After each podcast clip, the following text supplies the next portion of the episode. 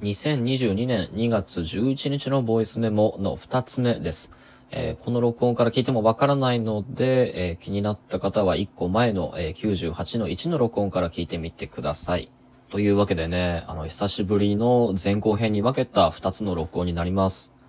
うーんじゃあ、いきなり続きから始めますね。伊藤慎太郎がレアカードはデジタルで持つ方が望ましいと言ったと。そして高倉和樹との会話を思い出したけれども、そこでは、希少な、つまりレアなデジタルデータを入手させたっていう感覚に、しばしばソーシャルゲームがカードのアイテムっていう比喩を与えること、まあ、ひいては、あの、スマートフォンというものの、こう、平べったいサイズ感と、その質感自体が何か、実際の紙のカードに似せているようなところがあるっていうこと。だったらばそもそも実際のカードを触ってる時の感じているその所有感っていうもの自体がそもそもバーチャルなものを手にしているっていう感覚だったんじゃないかということ。で、さらに続いて思い出した自分の記憶。小学校低学年からね、ポケモンカードを集めていた当初の自分っていうのは、あのカードに描かれていた、その惑星がイルゴ構造になっているってプリントをいわば真に受ける形で、書かれているポケモンの絵っていうのが何か額の中に閉じ込められているってイメージを持っていたこと。したがってその時カードに触れていた食感っていうのは、まあ紙というカードに触れているけれども、紙に印刷されたその額っていうものを真に受けてるので、まあ幾重にもガラス張りになったこう透明な壁の向こうには触れておらず、その触れられない向こう側に絵があるんだっていう感覚を持っていたこと。まあそんなことを話したんですが、まあさらに続きを話すと、しかしカードを集めていくうちに、あの、どこかで僕もバインダーを買ったりだとか、あとポケモンカード公式が出した、まあカードスリーブってやつですね。一枚一枚を何かビニールに包む、あの薄い、そのぴったりサイズの袋があるんだけど、あれにカードをその保存するようになるわけですよね。で、その時に自分の中に起こっていたカードの所有の感覚の変化っていうのはこれ今でもはっきりと覚えてて、そのカードの自分にとっての価値、まあ例えばすごい好きなイラストレーターが描いている絵だったり、あとはそのこのポケモンの説明のところに書いてある伝説のポケモンだっていうのを真に受けて、あ、伝説ってことはすごくあの強いポケモンで希少なポケモンなんだと信じていたこと。あるいはあらかじめそのカードの中に、えー印字されているダイヤとか丸とか星とかのマーク。まあこれはリアリティを指すんですけど、それに応じてだったり、あるいはカードが光っていたりだとかするのに応じて、自分が独自に下していた個別のカードへの価値判断っていうのが、こう、いろんな、そのカードの外のガイドブックだとか、つまり情報ですね。情報を仕入れていくうちに、そのカードの表面に描かれている情報を追うだけでは、そして場に受けるだけでは知らない、より、なんだろうな、大人の都合的な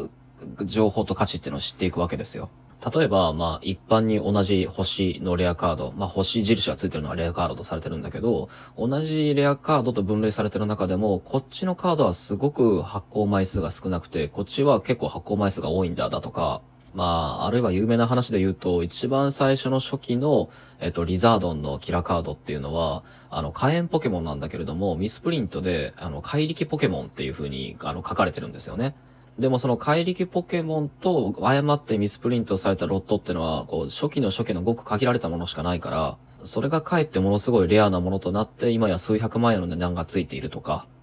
自分がそれまでカードの表面に描かれた、まあ、つまり各惑星の中の絵だったり、技の強さだったり、あとはこう、ポケモンについての伝承の物語だとか、そういったものから見出した惑星の向こうの価値みたいなものその感覚というのが、まあこれすごい変な言い方になるけれども、カードを触っ、直に触っているんだけれども、自分が価値を認めている対象は直には全く触れてないんだっていう、二重のこう、リアリティとバーチャリティみたいなものの感覚っていうのを僕に持たせていたんだけれども、カードの表面をこう、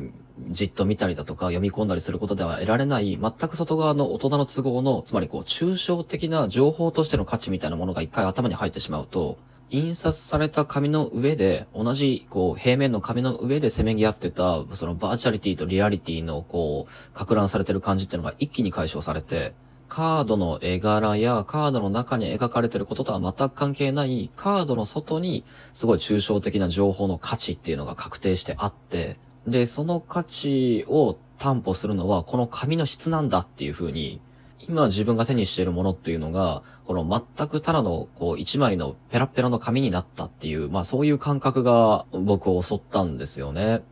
で、そうしてからの僕っていうのは、そのバインダーにカードを入れて保存したりだとか、で、なるべく日に当たらないところに置いたりだとか、あるいはスリーブに入れてカードを保存する際っていうのも、そのスリーブっていうのをまた二重三重にしたりだとかしていて、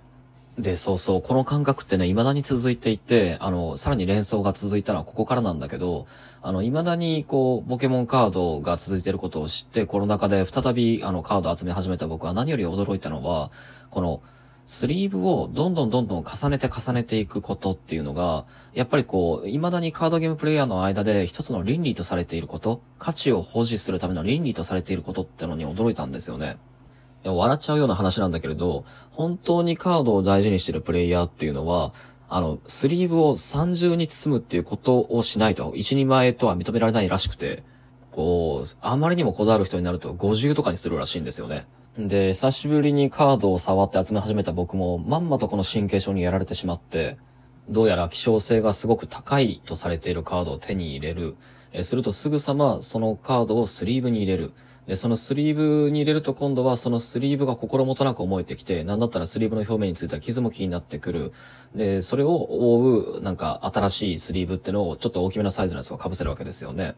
けれどもそうすると、後で知るが、そのスリーブ自体もまた何かレアなものであることを知り、えー、そのスリーブの上にさらにまたスリーブを重ね、けれどもそのスリーブはまたこう傷つきやすいことも知り、うんぬんかんぬんっていう感じで、けれど、幾重にスリーブを重ねたとしても、あそこでまあ僕も含めて、カードコレクターの人たちっていうのがまあしきりに大事にするのは、その透明度なんですよね。つまり保護を目的にしてるけれども、カードの絵柄が、まあありありと見えるような透明度は維持すると。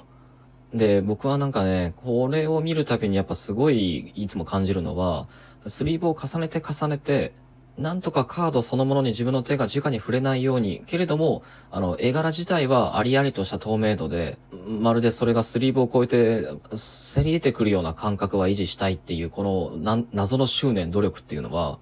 僕が先に述べた、その、カードの現象的な、その、図柄、そのままの体験ですね。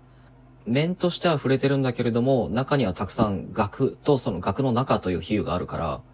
自分が価値を与えている、そのイラストだったり、中の情報だったりっていうものには、触れてるんだけど触れてないっていうような感覚この触れてるんだけど触れてないっていう感覚を、その再建するため、その再現するために、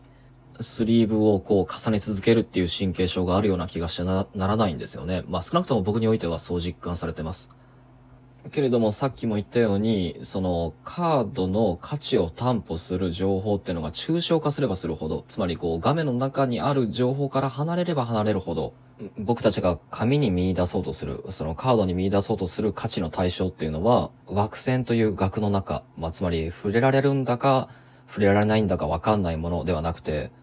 紙の値段を担保する、市場価値を担保する、紙のその状態になっていくわけですよね。すると途端にカードは再び、あの、単なる汚れやすく、その曲がりやすい紙になってしまって、自分がこう直に触れるたびにその価値、バーチャリティが失われていくものになっていく。ああ、そうそう、あの、スリーブを重ねるってね、そういう意味でも、紙の品質の維持にも役立ってるらしくて、要はこう圧迫していくわけだから、紙をまっすぐな状態で維持しやすいらしいんですよね。